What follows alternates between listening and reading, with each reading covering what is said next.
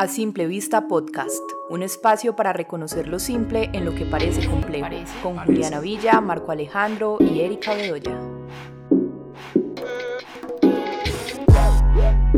En este episodio seguimos conversando con Jaime y Daniel acerca del amor y las relaciones de pareja. Esta vez nos dirigimos a todo aquello que acontece alrededor de este tema a partir de nuestro contexto el apego, el género, la monogamia y otros temas que están atravesados por lo colectivo y que terminan impactando en nuestra intimidad.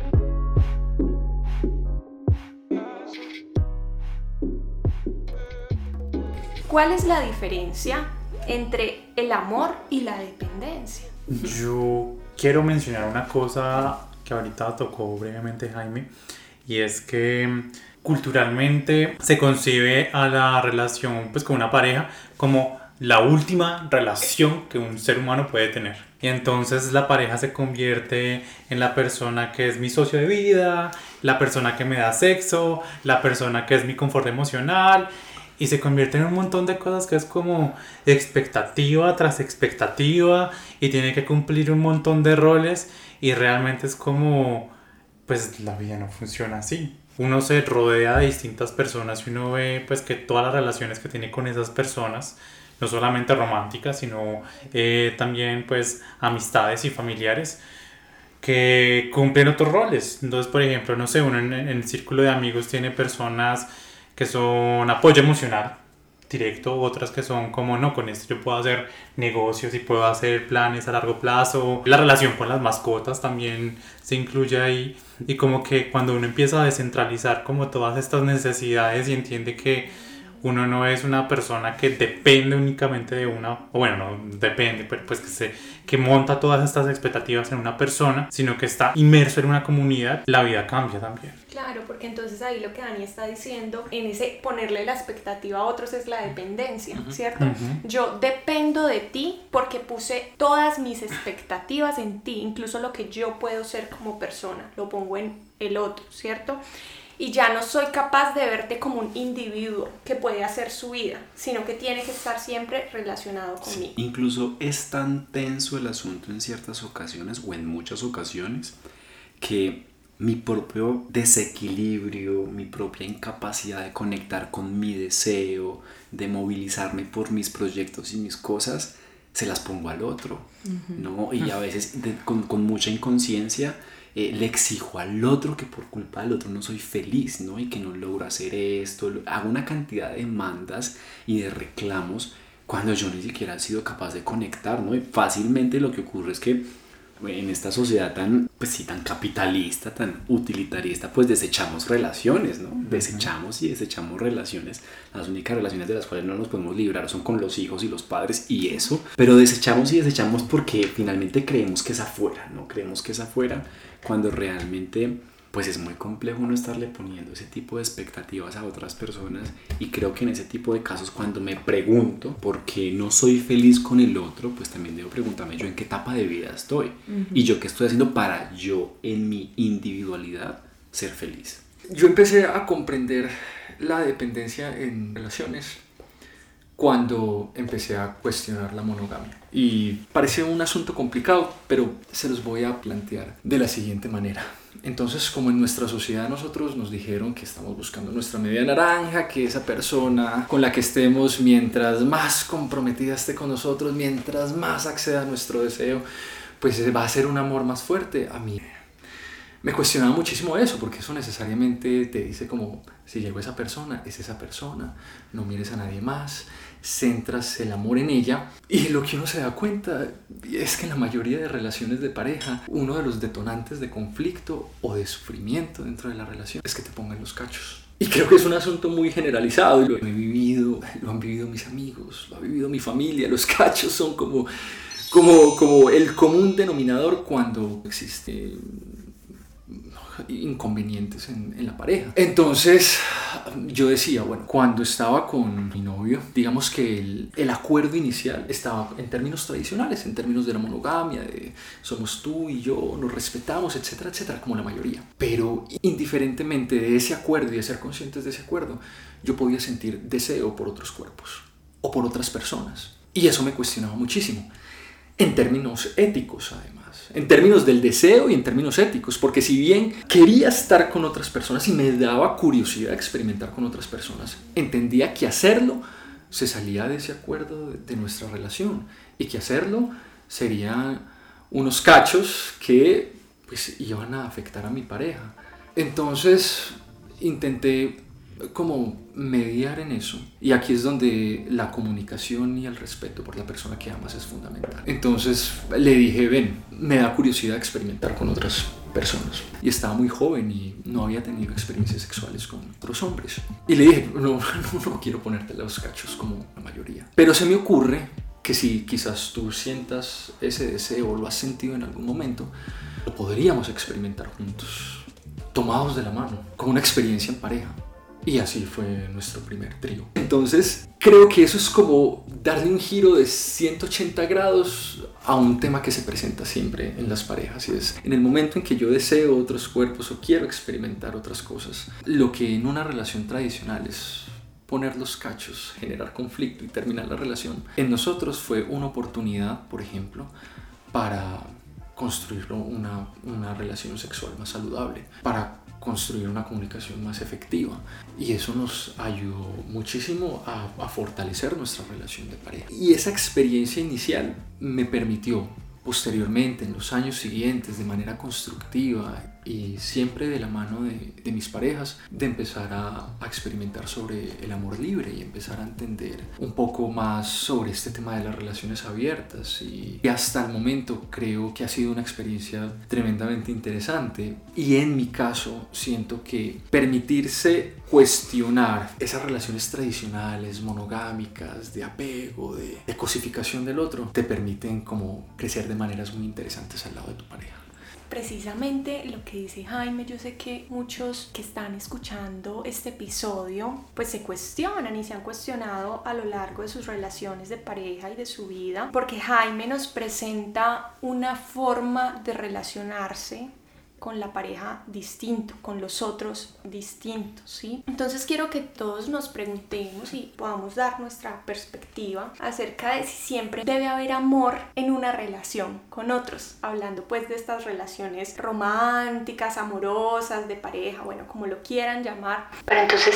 ¿siempre hay amor cuando nos relacionamos con ese otro? Por lo menos creería que siempre hay empatía, pero cuando te das la oportunidad, por ejemplo, de tener relaciones abiertas, y de, y de, experimentar al lado de tu pareja con terceros. Te lo voy a poner como en estos términos. Te das cuenta en vivo y en directo la diferencia que hay entre hacer el amor y tener sexo por placer. Y eso es tremendamente interesante porque desde mi experiencia fortalece la relación de pareja y te permite como una comunicación mucho más abierta y mucho más sincera con tu pareja y además como un trámite mucho más transparente del deseo que tienes que tienes por los otros, respetando por supuesto la monogamia como, como una escogencia de vida. Siento que cuando tenemos el deseo de estar con otras personas, siempre va a ser mejor dialogarlo con nuestra pareja y tramitarlo con nuestra pareja que acudir al engaño y hacer las cosas a escondidas porque es donde está el tema de la responsabilidad emocional. Este tipo de cosas se tienen que hablar en pareja y se deben tramitar en pareja porque si yo pongo los cachos y si sé que eso está por fuera del marco de la relación,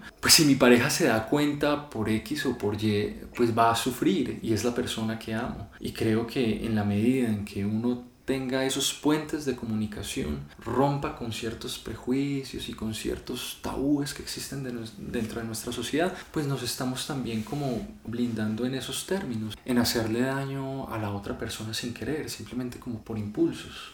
Yo creo que es que hay, pueden haber muchos matices, ¿no? De lo que simboliza una infidelidad en una relación, sobre todo cuando no se conversa. Porque parte de que le estoy faltando el respeto al otro bajo unos acuerdos que se establecieron y en esa medida pues no soy coherente con lo que se estableció y rompo el contrato, no rompo el acuerdo. Porque la, la infidelidad a simple vista es simplemente esto del fijarme en el otro y despertar deseo hacia el otro y ya. ¿No? Que querer acceder a eso que es nuevo para mí, pero de forma profunda la infidelidad tiene un trasfondo muy interesante, ¿no? A veces es la monotonía de la relación, es la monotonía en mi vida y como ese impulso sexual hacia el otro me puede abrir una puerta para plantearme, preguntarme eh, cómo está mi deseo en este momento, ¿no? Entonces tiene, tiene muchos matices que uno puede como, como evaluar en el momento, en la situación. Lo más importante dentro de las relaciones modernas es basarnos en el diálogo, ¿no? basarnos en la conversación, en la apertura, en reconocer que, que el mundo tiene una cantidad de belleza por admirar. Dentro de esa belleza están los seres humanos. Y el hecho de que esté en una relación monogámica no quiere decir que yo no pueda seguir contemplando la belleza en otros seres humanos. Y cuando yo me cohibo, me siento culpable de contemplar esa belleza, eh, ojo, estoy hablando de la contemplación, no de la morbosidad, eh, que es la salida de la, represión, ¿cierto? De, de, yo aguantarme y tragarme las ganas de admirar el cuerpo eh, de otra persona o el estilo, la personalidad de otro ser ocurre eso, ¿no? Que sale el morbo, sale la perversión.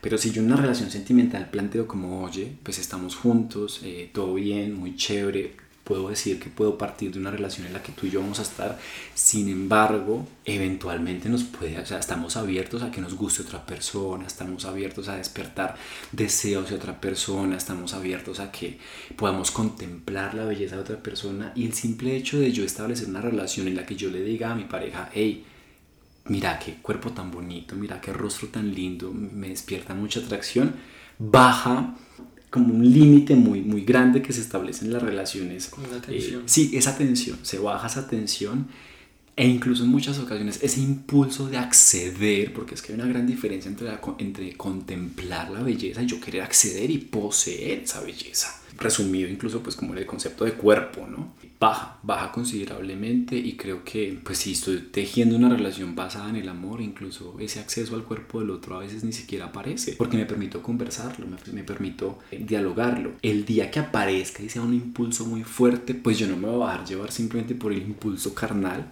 sino que sé que esa construcción de interacción con el otro va a partir por intereses, va a partir de gustos, de factores común denominador y eso requerirá tiempo, compañía. Entonces, si yo inicio una interacción en la que yo comparta con un otro distinto a mi pareja y yo empiezo a sentir más allá de una simple amistad, pues yo ya me voy a permitir decirle a mi pareja, oye, estoy sintiendo algo y es intenso, no es simplemente sexual, porque ya me permito compartir con el otro y tejer algo diferente y ahí pues requeriría atención y requeriría que ambas partes definan pues ahí que se está moviendo. Tal vez se cierra un ciclo tal vez se necesita un tiempo tal vez esa persona tercera llegue a explicar o llegue a a enseñar algo importante en la vida de esas dos personas o en la vida de uno, no sé. Por lo que el, tema del poliamor me parece interesante como una forma de aprendizaje, de enseñanza también y comprender que hay diferentes formas de amar,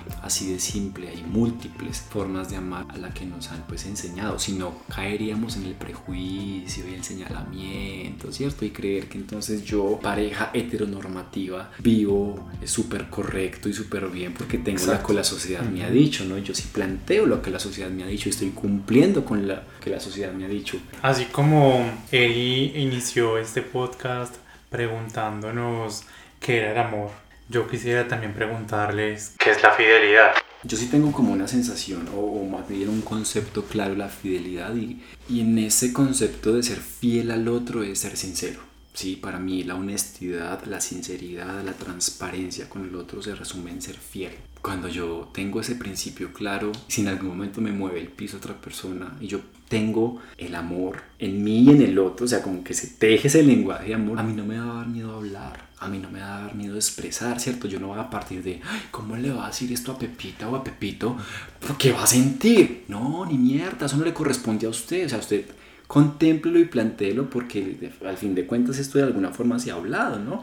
Y creo que ahí sigo siendo fiel al otro. Ahora, cuando yo me guardo esto por miedo, a herir al otro, a desatar en el otro una cantidad de emociones que no quiero desatar, eh, porque esto no se ha hablado, no se ha revisado, y trato de ocultar eventualmente eso va a explotar por algún lado, ya sea con la ayudita del porro, con la ayudita de la, de la copita, con la ayudita de la droga, con lo que usted necesite de ayuda para cometer eh, o llevar a cabo el acto que necesita cometer o llevar a cabo. Yo estoy de acuerdo con el concepto de fidelidad de Alejo y es la sinceridad pero voy a ser honesta y eso es, no es lo que yo he vivido en mi vida, ¿saben? Como yo tengo el concepto de amor que plantea Dani al inicio y es el del cuento de hadas.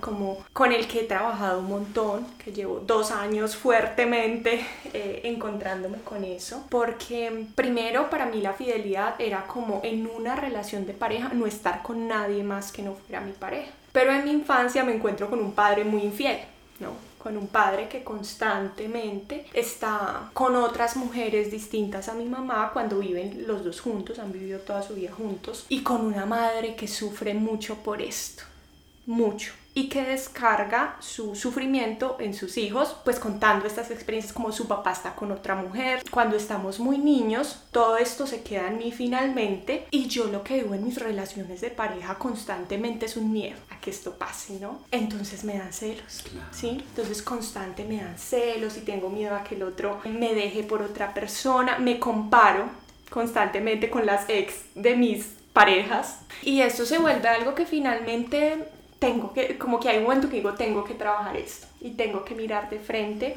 pues finalmente lo que me genera este miedo a, que el otro me deje lo que me encuentro es uno, esos eventos de mi infancia y dos, pues mi inseguridad también, como esa, esa forma de mirarme a mí. Entonces ahora, en estos dos años que me encuentro con este concepto de la fidelidad de manera seria, introspectiva, me encuentro con el concepto que dice Alejo, es la sinceridad, porque claro, yo tengo mucho miedo a que mis parejas deseen a otros, pero no es que yo no desee a otros, si lo hago, ¿cierto? Estando en pareja, hay personas que me gustan, distintas a mi pareja, pero entonces tampoco sé cómo expresarlo, tampoco sé cómo decirle al otro, qué tal si exploramos, entonces mis relaciones han sido muy como de un esfuerzo constante por estar solo con mi pareja y de solicitarle al otro también que esté solo conmigo. Claro, y ahí pues yo también el concepto de, lo, de, la fidelidad lo veo muy relacionado con el respeto y el respeto no me refiero a que cuando estoy en una relación no voy a ver otras personas, no voy a desear otras personas porque eso es imposible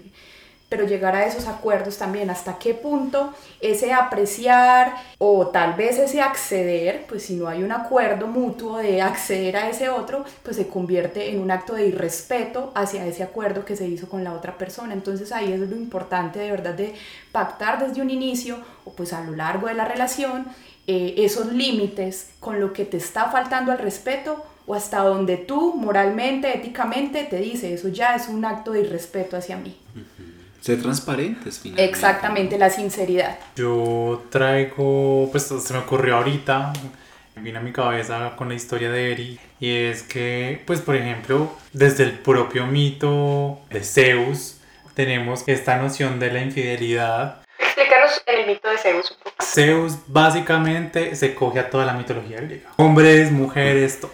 Y tiene a su esposa, que es Hera, que constantemente lo está celando y está detrás de sus infidelidades y le hace la vida imposible a sus descendientes. Entonces yo digo, claro, esto, esta visión tan antigua, pues como que ha pasado en generaciones en generaciones, uno se pregunta, uno tiene medio normalizado como la infidelidad masculina, pero cuando es en el caso de la mujer, pasa. Está la misma libertad de la mujer que puede ir y disfrutar de vez en cuando o es solamente un privilegio masculino. Incluso ahí, a mí me ha pasado pues en terapia escuchar esto, ¿no? Entonces constantemente mujeres perdonando y dejando pasar infidelidades, pero cuando los hombres vienen a consulta por una infidelidad de una mujer, es un dolor al ego tenaz, ¿sí? Es como, voy a citar, es como, Marco, pero es que uno, uno como hombre es como, pues nada, uno va y tiene sexo y ya, eso es carnal, eso es puro deseo, pero una mujer mete el corazón, entonces es distinto el asunto. Y eso como marca una diferencia sumamente grande en, este tipo de, de, roles, ¿no? Como el tema del rol de género también.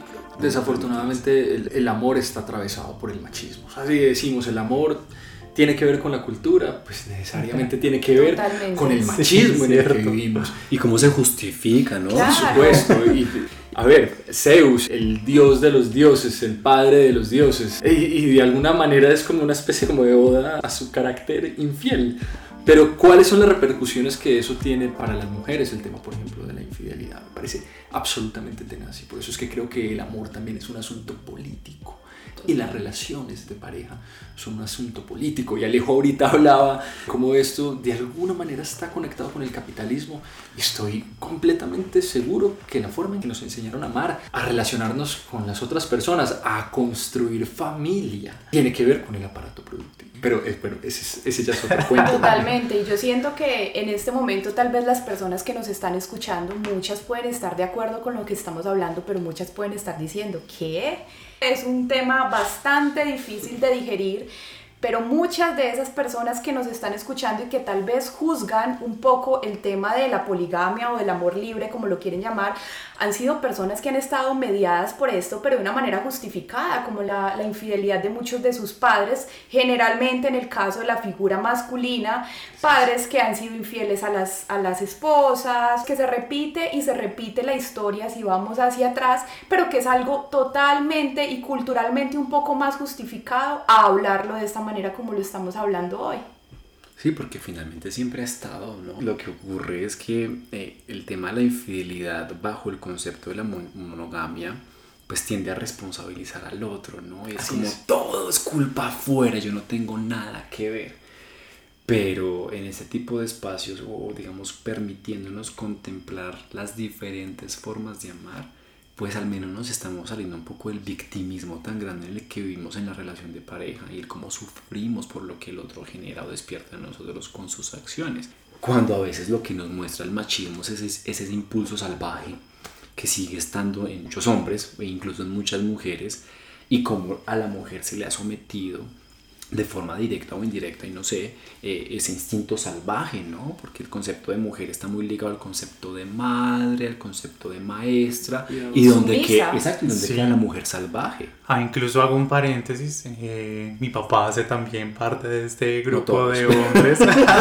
Pienso mucho como en mi madre que en vez de hacer responsable a mi padre, como, hey, usted no me cuenta que quiere, que necesita o algo, hace responsable a estas mujeres como una interferencia en estas relaciones y proyecta pues todo esto que de verdad ella tiene que hablar con mi papá en sus aventuras. Cuestionarnos por lo menos este amor machista, este amor tradicional, este amor donde el padre hace y deshace y la madre pues vive con resignación siento que ya es una revolución y no solo es una revolución individual desde, desde nuestra experiencia de vida, sino que es una revolución que se pone en lo público, es decir, es una revolución política.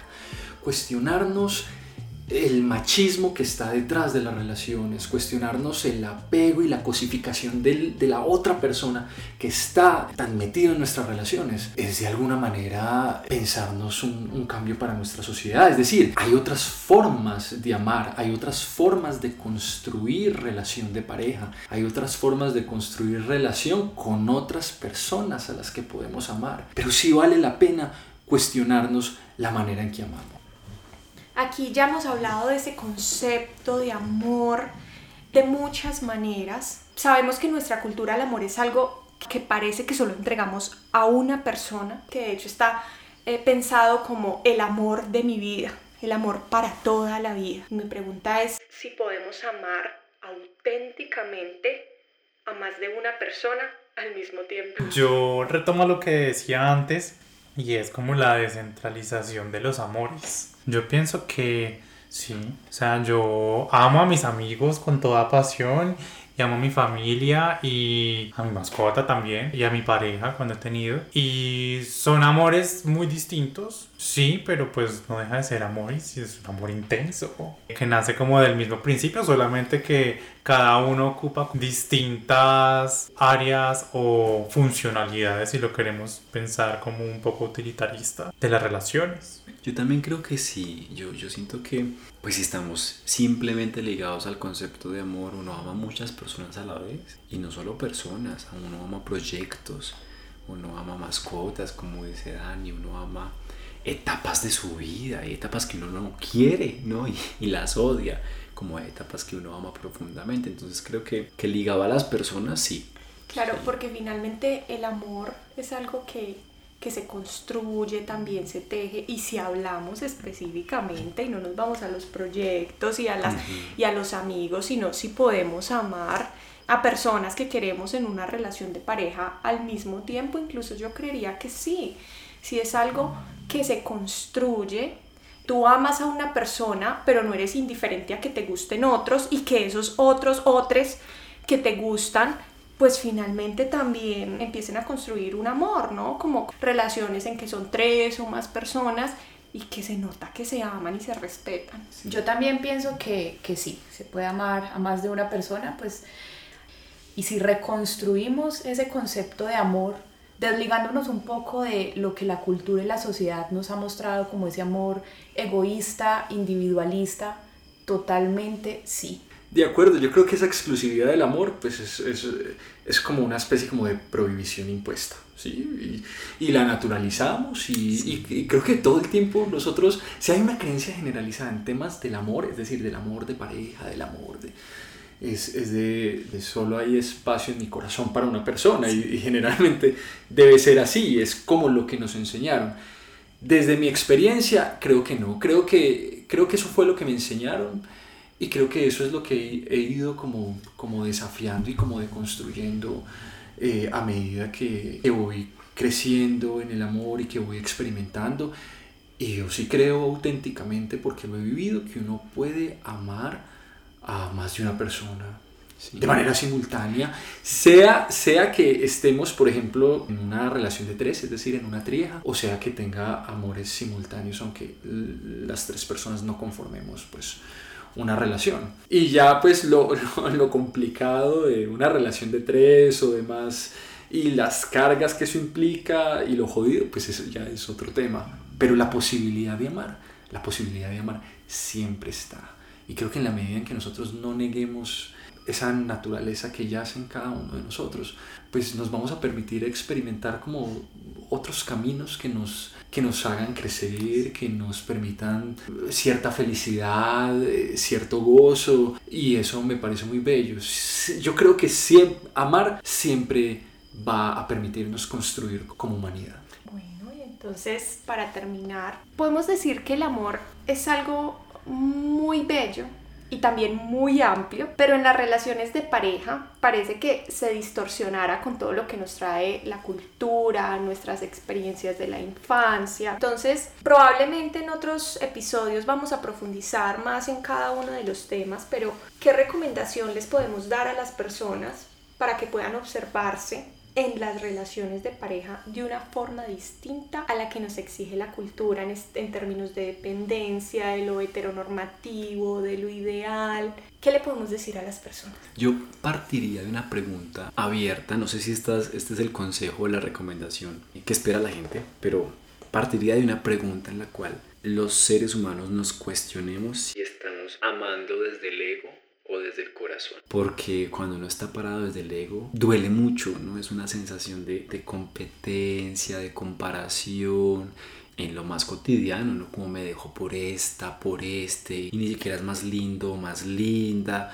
Incluso hay paréntesis, incluso la comparación egocéntrica también es cuando yo me disminuyo, ¿no? Cuando yo digo, es que yo no soy tan bonito, tan exitoso o tan inteligente. El ego también habla cuando me pongo por debajo de otro constantemente. Exacto. Incluso ahí también permitirnos comprender que para los gustos se hicieron los colores. Uh -huh. y que de acuerdo a las facetas de mi vida yo a mis 20 me puedo posicionar como el más open mind y liberal y puede que mis 35 no y cambie de punto de vista y quiero una relación estable una relación de dos en el que simplemente me comprometo ahí quiero darlo todo ahí y está súper está súper que usted se piense como como que finalmente es un ser humano cambiante. A veces uno dice blanco y después dice negro así de sencillo. Incluso a veces uno puede encontrarse con esto que toca más temas de la orientación sexual.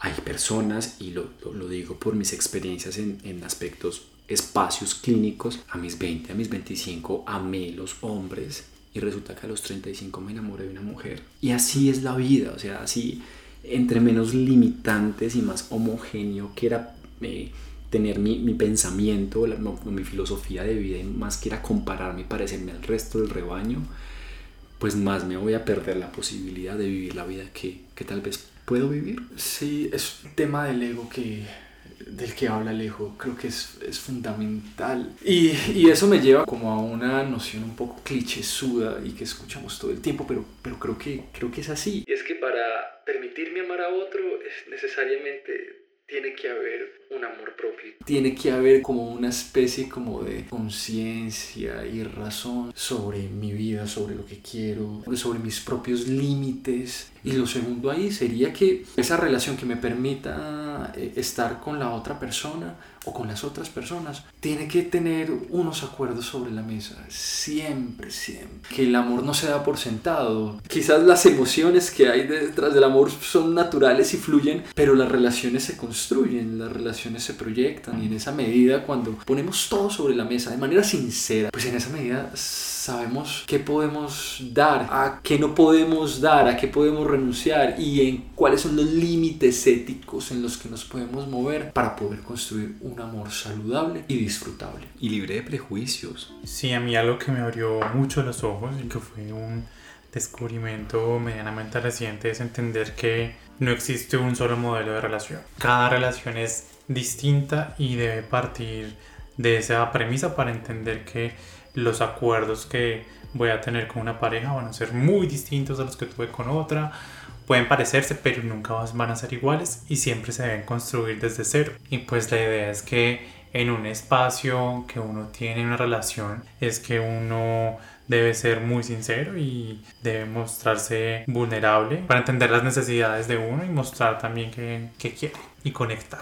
Sí, y pues yendo muy acorde con lo que decían ustedes, es entender que así como el amor es una fuerza en constante movimiento, en constante cambio, nosotros como personas también lo somos. Entonces cuando estamos limitados un poco por lo que la cultura o la sociedad nos establece, pues nos vamos a estancar. Tal vez vamos a ir en contra de eso que realmente queremos hacer, vamos a ir en contra de vivir una relación como la queremos vivir, porque nos vamos a sentir de cierta manera juzgados o tachados como que no lo estás haciendo bien o no lo estás haciendo como debería ser socialmente. La mejor manera de lograr eso es conocer a ti mismo, saber tus límites, respetarte a ti, porque pues al fin y al cabo eso es lo que vas a proyectar hacia la otra persona. Y paréntesis, dejar de buscar que el otro sea mi padre o sea mi madre. Importante, no se lleve ese concepto a ninguna esfera de su vida, a no ser que sea la más propia, o sea, como, como la más personal. Usted debe en su psiquismo ser su propia madre y su propio padre. Ahí hay que aclarar para que no se asusten y es que esa es la tendencia generalmente, ¿sí? Nosotros estructuramos nuestras relaciones a partir de tres relaciones importantes. Una, en la infancia, ¿no? Una, la relación con el padre. Otra, la relación con la madre o con figura paterna y materna. Y la relación que tuvieron nuestros padres y que nosotros observamos, ¿sí? Entonces tenemos una tendencia finalmente a relacionarnos de esa manera, pero hay un momento de nuestra adultez en el que tenemos que observar eso y, ahí es donde lo transformamos y no estamos buscando esas figuras paternas y maternas o replicar la relación de nuestros padres en nuestras parejas. Y bueno, ahí también yo creo que es importante, en mi experiencia me ha servido un montón observarme así, o sea, reconocer que soy una persona que aprendió de unos padres que tenían un montón de problemas en su relación de pareja, que soy una persona que le dan celos. Me permito observar eso que no me gusta tanto y eso que hasta incluso me dio por mucho tiempo vergüenza decir, ¿no? Entonces reconocer de dónde vengo y de dónde aprendí para poder transformarlo. Y en esa observación interna, a mí particularmente lo que me ha permitido un montón es darme cuenta cuando estoy en una relación abusiva, cuando estoy en una relación en la que me manipulan, cuando idealizo al otro y cuando empiezo a poner a mi pareja por encima de todo. Y el asunto del amor propio, pero desde, desde conocer,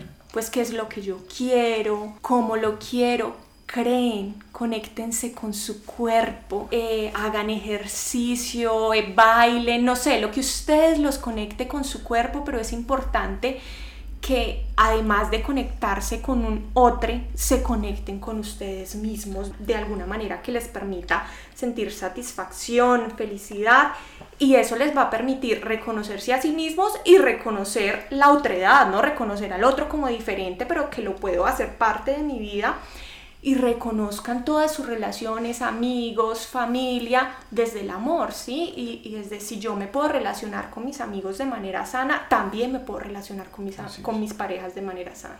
Yo quisiera añadir un paréntesis corto y es que creo que otra cosa muy importante es reconocer muchas veces en una relación cuando uno está lleno, por ejemplo, de miedos o de inseguridades, a veces lo que uno cree que es un problema con la pareja resulta siendo una voz que nace desde ese miedo esa inseguridad más que una realidad. Entonces cuando uno está en ese punto y llega y dice como ya de conciencia y uno dice como no, realmente esta situación es mi voz del miedo. Y uno dice como bueno, listo, esto no, esto no es real, de pronto está siendo detonado por una cosa, pero pues le doy su lugar, pero no se lo ponga a mi pareja sino que lo reconozco como algo propio. Claro, porque naturalmente, perdón, porque naturalmente mm, el cerebro lo que hace es crear narrativas. Entonces, por ejemplo, mi pareja está extraña. Sí, mi pareja eh, de pronto no me respondió como yo quería que me respondiera o se perdió un tiempito en otras cosas. Esto es natural. El cerebro empieza a crear narrativas, empieza a crear historias para dar cuenta de algo que no sé qué pasó. Entonces, es importante que yo reconozca que es la historia que me estoy creando. Y ahí es donde yo puedo decirme incluso en voz alta y le puedo decir a mi pareja o a mi amigo, a la persona con la que me estoy relacionando, mira, la historia que yo me estoy contando es que tú ya no me amas o que tú tienes otra persona. Me vas a dejar. Y eso funciona un montón para que el otro pueda ser honesto con, con, nosotros y decirnos lo que está pasando finalmente. Nuestros videos, envidiarnos, es tenaz. Y lo, lo que dice Dani es muy cierto, es que nuestras inseguridades en la relación de pareja siempre o generalmente terminan haciéndole daño. Y me hace pensar, por ejemplo, ahorita que hablábamos del machismo y de la infidelidad como tan generalizada en, en los hombres, en estas relaciones tradicionales de nuestros padres, de nuestros abuelos Miren, tan sencillo es atacar el, y, como, como, cuestionar el, el, machismo en el que vivimos, como si, si vos necesitas estar con otras personas y, y así sos de mujeriego, hombre. Háblalo con tu pareja, háblalo con la persona a la que amas, porque hacerlo a escondidas seguramente le va a hacer daño, pero quizás si lo hablas con ella si, llegan a unos acuerdos y si ustedes se despojan de tantos miedos y de tantas inseguridades y, y de tantas expectativas, quizás terminen disfrutando unas dinámicas muy interesantes que de otra manera no lo podrían hacer. Entonces lo que era eh, la razón para dañar el matrimonio, para dañar la relación de pareja, se convirtió en una experiencia interesante. y, es, y es reconocer que finalmente la infidelidad, Jaime, es un síntoma Sí, la infidelidad no es más allá de la manifestación de que hay algo que está pasando en la relación de pareja a nivel profundo, o sea, es nunca es la infidelidad. Claro, y hablamos, pero ahí es, hablamos de la infidelidad que se esconde, que no se dice. Sí, si no, no fuese eh, infidelidad. hacemos esa aclaración ahí porque hmm. cuando le decimos al otro, mira, quiero estar con esta persona, podemos explorar de otras maneras, podemos tener la libertad de esto y lo otro, ahí no estamos hablando de infidelidad. Entonces eso es importante también aclararlo que finalmente, y volvemos al asunto de, de la dependencia, y es que si yo no le puedo decir al otro que quiero salir con otra persona, que quiero explorar, que quiero la libertad de hacer una cosa u otra, pues finalmente lo que hay ahí en medio es el apego, ¿no? Es el apego porque si le digo al otro, entonces tengo el miedo de perderlo y tener el miedo de perder constantemente es apego. Claro, no, y ahí para un próximo podcast creo que nos queda la tarea de, de revisar la relación de pareja y la relación con los padres. es fundamental. Profundo, sí. Porque a partir de eso hay un sneak peek. Si yo, por ejemplo, con la historia que comentaba Erika hace un rato de mi padre constantemente fue infiel, a partir de eso hubo mucho conflicto en mi casa, yo puedo tender a repetir exactamente lo mismo o distanciarme y no querer replicar eso y vivir siempre desde la cabeza. ¿no? y no tejer relaciones profundas porque yo no quiero volver a tener conflictos ni vivir dramas como lo vivieron mis papás y siempre me voy a vincular desde la cabeza y no desde el corazón y me distancia 100% de la experiencia del poder aprender a amar fuera del hogar. Y así podemos tomar varios ejemplos de varios tipos de relaciones donde finalmente esa dinámica con los padres a partir de la observación genera una huella muy interesante en cómo vivimos el amor con el otro. Si te gustó este episodio puedes compartirlo y seguirnos en Instagram como arroba dímelo simple. Recuerda que estamos en Apple Podcast, Google Podcast y Spotify.